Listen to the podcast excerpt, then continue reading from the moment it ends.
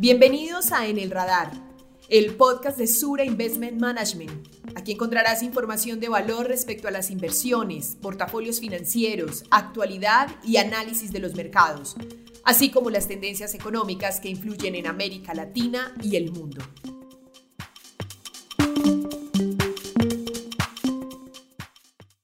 Hola a todos, bienvenidos a este, este nuevo podcast. Mi nombre es José Eduardo Flores González, soy portafolio manager eh, de Sur Investment Management basado en México.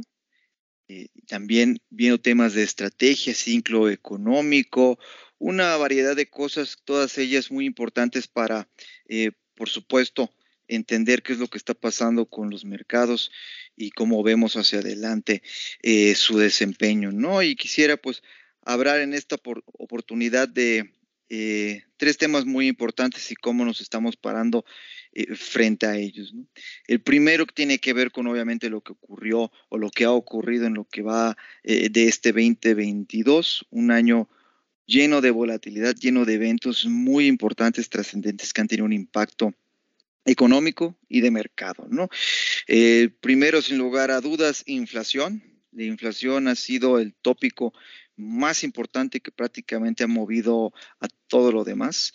Una inflación que en algunos países no se registraba en décadas y que ha tenido una respuesta de política monetaria contundente en diferentes latitudes, ¿no? particularmente en nuestros países, ¿no? en Latinoamérica, pero el resto de países emergentes y por supuesto en países desarrollados ya hemos visto una, una respuesta importante por este primer eh, tópico que es inflación y que se encuentra todavía en niveles muy altos, al parecer está llegando un techo, pero eh, necesitamos más datos para poder estar completamente eh, tranquilos en ese frente, ¿no? Y, bueno, el tema de tasas haciendo la, lucha porque este tema, por supuesto, pues sea, ocurra lo más pronto posible, ¿no? Para que no ocurra este tercer tópico que es del mayor interés, por lo menos en las últimas semanas, ha sido el tópico que más ruido, tracción ha generado, ¿no? Ganándole un poco a lo que ha sido en el, resto del año el tema de inflación,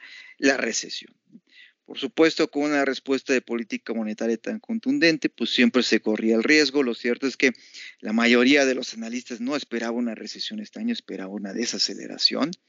Y esto obviamente pues, también explicado por un tema muy natural que tiene que ver con el retiro de estímulos fiscales y monetarios tras el choque pandémico. ¿no? Era un crecimiento que estaba ya muy por encima de los órdenes naturales o regulares de cualquier ciclo económico y bueno, tenía que aflojar el paso.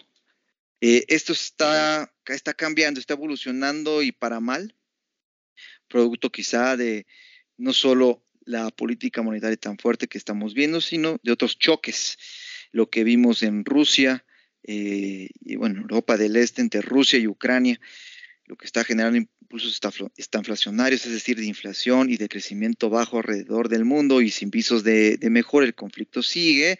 Y también lo que ocurrió en China eh, con respecto al COVID. La pandemia ahí sigue haciendo eh, estragos, sigue teniendo impactos económicos eh, importantes y es posible que persistan ¿no? a través de esta política de confinamiento tan estricto por razones políticas. Entonces es algo que vamos a, eh, a, vivir eh, tal vez hacia finales de año nuevamente. Ya lo vimos en febrero o marzo y esto también tuvo un impacto estanflacionario, es decir, de inflación y de bajo crecimiento a nivel global, del que al parecer este, se están recuperando. Recientemente han iniciado un proceso de reapertura bien importante, que todavía no se refleja bien en los datos, pero esperemos eh, y esperamos que así ocurra ah, hacia adelante. Entonces, todos estos fenómenos se han confabulado para explicar un mercado bajista, no solo en la renta variable, también en la renta eh, fija. Prácticamente solo se han salvado eh, algunos activos alternativos, como son los commodities, ¿no? Y ahí el escenario incluso es, es mixto, ¿no? Eh, en general, ¿qué estamos haciendo, ¿no? Ante este escenario tan, tan complejo, tan retador, tan incierto. Bueno, nuestra expectativa es que la recesión, este tercer tópico tan importante, no se materialice este año. no evoluciona esta desaceleración que les platicaba eh, en una recesión, es decir, crecimiento negativo. Eso no ocurre este año. El siguiente ya veremos, pero este año no. Y que por lo tanto, no la reacción que hemos visto en los mercados con estas caídas que vimos hasta mediados de junio eh, tan potentes, estuvieron, fueron exageradas y que lo que hemos visto hasta ahora, ¿no? Partiendo del mediados de junio hasta lo que va de agosto, esta recuperación en los mercados debería ser, eh, digamos, la tónica por lo menos de muy corto plazo, ¿no? Eso por un lado. Por el otro también este techo de inflación, quitando presión a los bancos centrales, es fundamental. También esperamos que esto ocurra, que ocurra pronto, si no es que ya ha ocurrido.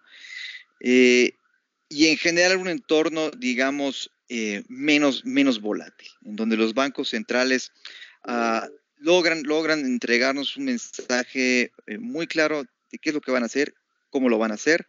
Esto para generar mayor estabilidad financiera, que es un canal de transmisión de política monetaria importantísimo. Eh, entonces, bueno, renta variable. Nos gusta en general, no estamos tan jugados ahí. Ahí la, la estrategia selectiva es apostarle a Asia, básicamente, porque la historia de inflación y de política monetaria ahí es mucho más generosa que en Occidente. En, el mercado de renta fija hay muchos, muchos retos, pero por supuesto también hay espacio para la selectividad.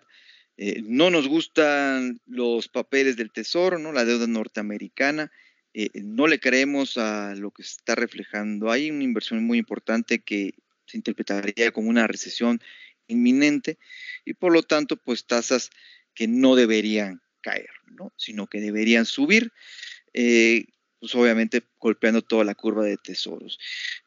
Ahí obviamente quieres estar relativamente eh, protegido dentro del universo de renta fija, comprando crédito o añadiendo crédito a tu portafolio por el colchón que representa un spread que había sido castigado con severidad en lo que va eh, del año. Eso en general.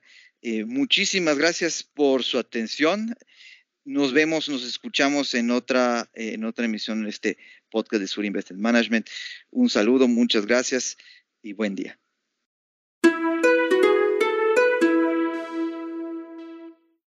Las opiniones y expresiones contenidas en este espacio no constituyen una recomendación de inversión y no tiene como finalidad garantizar el resultado, el éxito, rentabilidades o rendimientos de las inversiones. El resultado de cualquier decisión de inversión o operación financiera realizada con apoyo de la información que en este espacio se presente es de exclusiva responsabilidad del cliente. La información particular de cada uno de los productos financieros debe ser consultada en los prospectos correspondientes.